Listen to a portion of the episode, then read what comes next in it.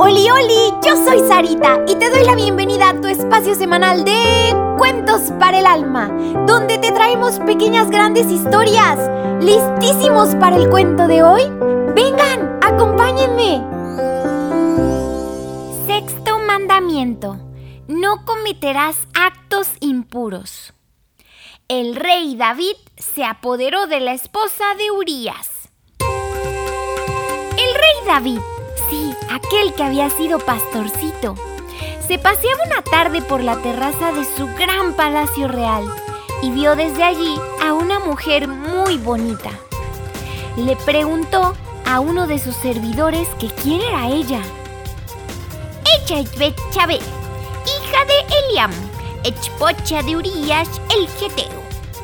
David faltó al sexto mandamiento porque le había gustado demasiado esa mujer. Envió personas en busca suya y se apoderó de aquella mujer que no era suya. Cometió un acto de impureza y adulterio. Entonces David, como había faltado al honor de Urias, planeó algo horrible contra él.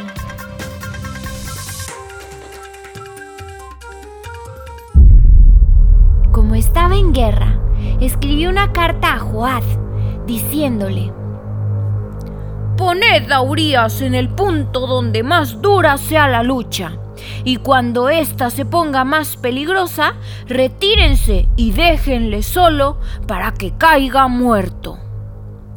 Joad, que asediaba la ciudad, puso a Urias en el sitio donde sabía que estaban los más valerosos defensores los de la ciudad hicieron una salida contra Joad y cayeron muchos, muchos, muchos, muchos servidores de David. Entre ellos murió Urias. El mal que había hecho David contra Urias y su esposa fue desagradable a los ojos de Dios, pero el Señor tuvo misericordia de David. De parte de Dios fue el profeta Natán, donde el rey David para anunciarle lo mucho que le había ofendido. Natán le dijo a David, Juzga tú este caso, David. Había en una ciudad de dos hombres. Eh, había un rico y el otro era pobre. El rico tenía muchas ovejas y muchas vacas y el pobre no tenía más que una sola oveja. Él había comprado esa oveja y la había criado. Con él y con sus hijos había crecido justamente, comiendo de su pan y bebiendo de su vaso y durmiendo cerquita de él. Esa oveja era para él como una hija. Llegó entonces un viajero a casa del rico y este, no queriendo tocar a su oveja ni sus bueyes para dar de comer al viajero que había llegado a su casa, tomó la oveja del pobre y se la dio de comer al huésped. Encendido el rey David, estaba enfurecido.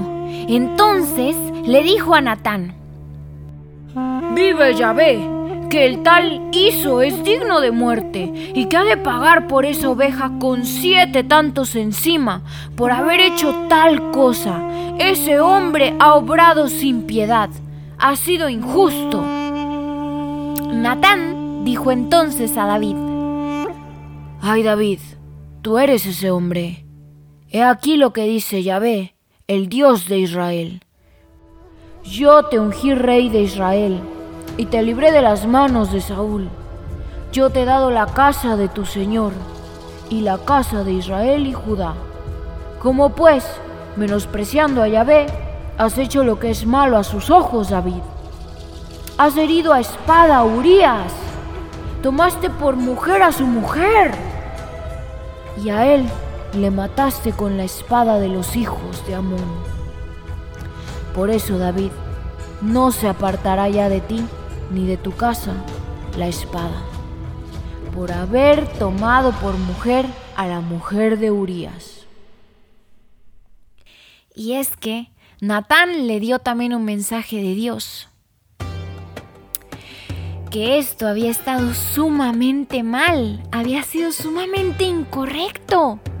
Así que David, arrepentido, le dijo a Natán, No puede ser, he pecado contra Yahvé, he pecado contra Dios, he pecado contra aquel que me hizo rey siendo pastor.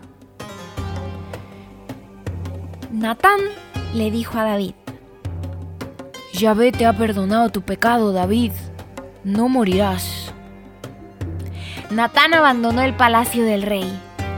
El rey oró y ayunó ante el Señor, pasando las noches acostado en tierra, arrepentido y llorando por sus pecados. Niñitos hermosos, el sexto mandamiento de la ley de Dios nos dice, no cometerás actos impuros.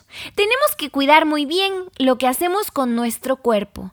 Tenemos que mantenerlo bueno, puro y santo. Bien, niñito, ¿qué te hace pensar y hacer esta pequeña gran historia? ¿A poco no nos deja muchísimo para reflexionar? Pero sobre todo lo que nos mueve a actuar. Niñito, acuérdate de decirle a tu papi o a tu mami que le den seguir para que cada semana ya aparezcan los cuentos de manera automática. Y también por favor comparte este programa con todos tus amiguitos, tus vecinos y hasta con tus primos. Te espero la próxima semana con un nuevo cuento. Que Dios te bendiga muchísimo.